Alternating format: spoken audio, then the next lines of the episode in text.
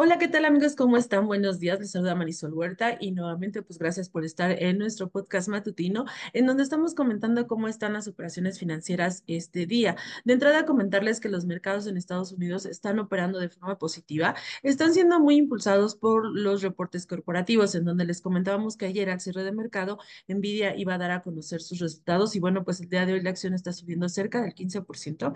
Eh, esto tiene mucho que ver pues el buen desempeño que mostró la compañía que ya mencionamos la inteligencia artificial y todo este auge que vimos el año anterior, en todo el año apoyó sus cifras y bueno, en el cuarto trimestre también fue una situación que favoreció los resultados de la compañía y bueno, pues esto es algo de lo que está impulsando. Nvidia ganó 5.16 dólares por acción sobre una base ajustada y 22 mil millones de dólares en ingresos para el cuarto trimestre y bueno, pues el mercado estaba esperando que se generara 4.64 dólares eh, y como ya les dije, fue 5.16, entonces pues está haciendo por arriba, rompiendo las expectativas que tenían los, los, analistas. Por otro lado, las acciones de Moderna también están subiendo 5% después de que esta empresa eh, que fabricaba vacunas registró también ingresos mayor a lo que se estaba esperando. La compañía reportó que los ingresos subieron 2.81 millones de dólares y los analistas esperaban 2.5 millones. Entonces también está siendo por arriba.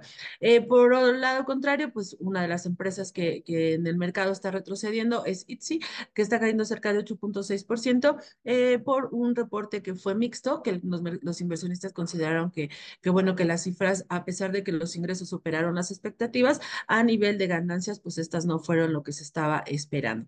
Y por otro lado, además de los reportes, los inversionistas siguen siguiendo los comentarios de los diferentes miembros de de la Reserva Federal. En este caso, el eh, Barking de la Fed está señalando que las cifras de inflación que se dieron a conocer en Estados Unidos, pues todavía están siendo pues con cautela y están complicando la próxima decisión de la Reserva Federal sobre tasas de interés. Entonces, pues bueno, ante esta situación seguimos en esa señal de que no vamos a ver una baja de tasas en el corto plazo y eso es lo que está este, generando, eh, pues bueno, cautela dentro de los inversionistas, aunque les digo el día de hoy reaccionando a reportes corporativos.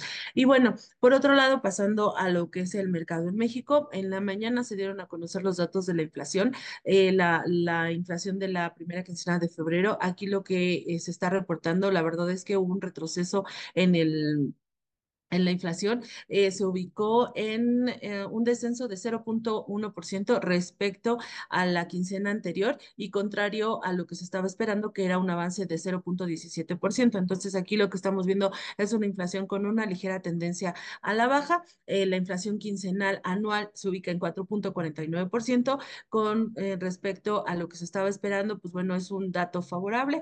La um, caída de la inflación se tiene que ver con los datos no subyacentes que bajaron 1.1% en la quincena, en donde los productos agropecuarios fueron los que mostraron el mayor descenso. Entonces, bueno, pues estamos viendo buenos datos inflacionarios, bueno, al menos un, control, un, un ligero retroceso, y esto es positivo este, también en materia de tasas. Por otro lado, se dio una revisión al PIB en México para 2023 a 3.2% desde 3.1%, esto por parte del INEGI. Quiere decir que todo el año anterior crecimos este 3.2%, un muy buen dato, pero recordemos que para 2024 las expectativas de crecimiento económico andan alrededor del 2.2%, que es ligeramente por debajo y que esto, como hemos venido señalando, se está esperando pues un, un ligero retroceso en la economía a nivel general. Y por otro lado, bueno, pues tenemos los datos de los reportes corporativos. Aquí en la parte de corporativos, el día de ayer Gruma dio a conocer sus cifras, este, y, y lo que se observó fue un crecimiento en la parte de las ventas netas de 5%,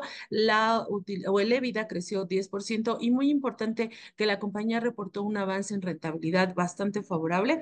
Esto, este, pues bueno, eh, dado los menores costos o las eficiencias que ha logrado en términos términos de materias primas, eh, de 70 puntos base. Entonces, el dato es bastante positivo, la empresa muy bien. Si nos vamos en términos de mercado, aquí lo que, lo que observamos para el caso de la compañía en Estados Unidos se mantuvieron flat las ventas, es decir, no hubo crecimiento.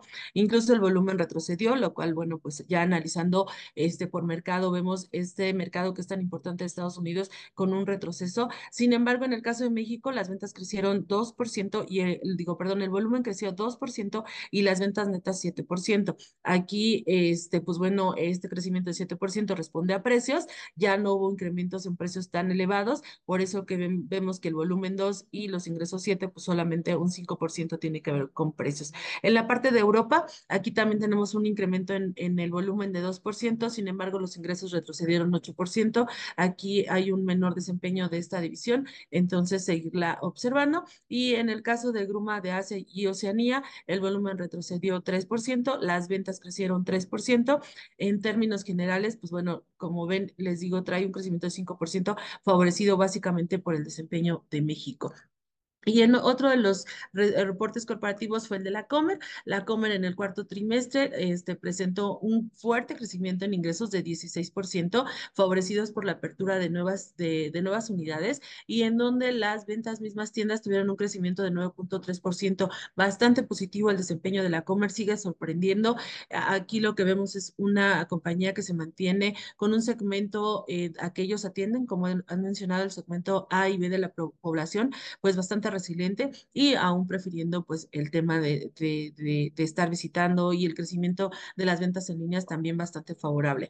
Otro de los reportes fue Gentera. Gentera reportó una utilidad neta de 1.232 millones de pesos, un aumento de 48.6%, bastante positivo el desempeño que está presentando Gentera y eh, la utilidad neta, los ingresos por intereses crecieron eh, 8.930 millones de pesos, un incremento de 19.5%.